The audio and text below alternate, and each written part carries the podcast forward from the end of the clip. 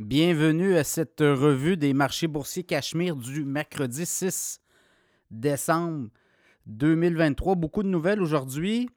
Euh, les marchés dans le rouge. Donc, euh, cherchez pas là, de direction à part l'or. Tout est au rouge.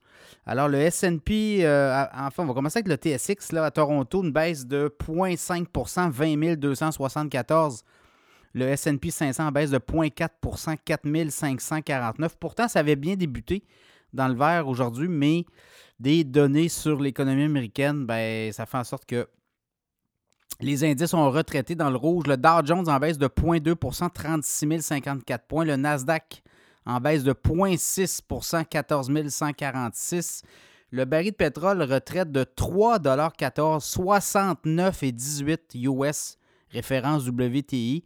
Le Bitcoin, 44 270. On se maintient en haut des 44 000 en baisse de 20 Et l'once d'or en hausse de 7,20 2043,50 Beaucoup de nouvelles, euh, notamment au Canada, la Banque du Canada qui a fait euh, décider de geler, de conserver le statu quo. Donc, le taux directeur demeure à 5% La Banque du Canada dit on va regarder aller l'inflation, on regarde aller aussi l'économie s'il faut revenir pour rehausser en 2024 le taux directeur, on va le faire.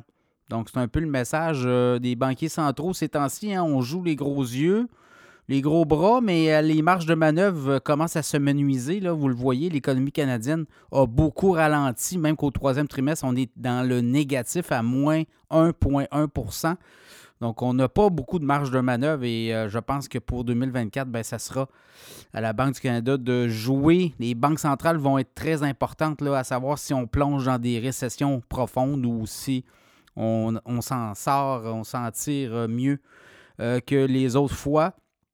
Euh, aux États-Unis, les grands banquiers, les grands patrons des banques aux États-Unis sont venus parader devant les élus du Congrès, notamment.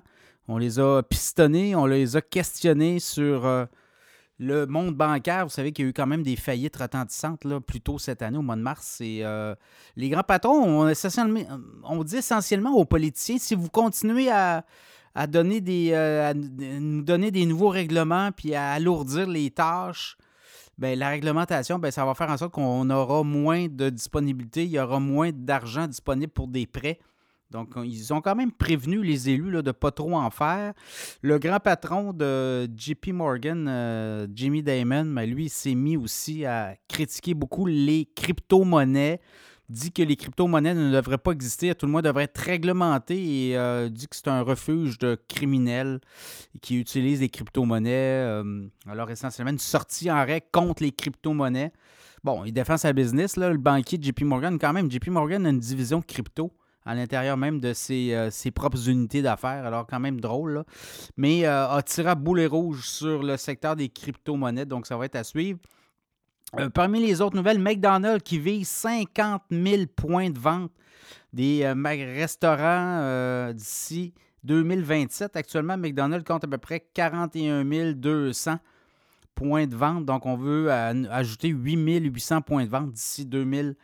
27, euh, on va investir entre euh, quoi 300 et 500 millions de dollars par année d'ici 2027 pour ouvrir des nouveaux restaurants partout sur la planète. Donc, on vise les 50 000 établissements d'ici 2027. Quand on regarde dans le monde, euh, Starbucks, 38 000 établissements et Subway, 37 000. Donc, vous voyez, là, McDo veut continuer d'engranger sa position dominante donc, euh, il y a ça comme nouvelle.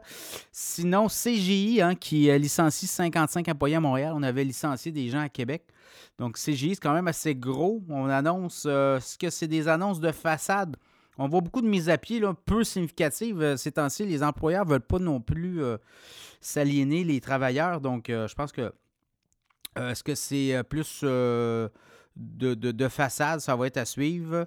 Euh, sinon, la fin du Rider Digest au Canada, oui, euh, le, bon vieux Rider Digest qui va être. Euh, on va le cesser de publier à l'autre. C'est quoi, au printemps prochain, là. Donc, qui lisait encore le Rider Digest? Il faut croire qu'il y en a encore qui des gens qui lisaient, mais beaucoup moins populaire. leur sélection Rider Digest qui va être, va être cessé d'être publié. Euh, c'est un peu le tour des nouvelles du jour. Euh, demain, on va regarder aussi là, aux États-Unis. Ben là, vous l'avez vu, les créations d'emplois beaucoup moins fortes que prévu. Puis là, ben, on dit que peut-être que l'économie américaine pourrait ralentir beaucoup en 2024. Donc, on craint ça sur les marchés. Comme on dit, demain est un autre jour. Donc, ça sera à suivre.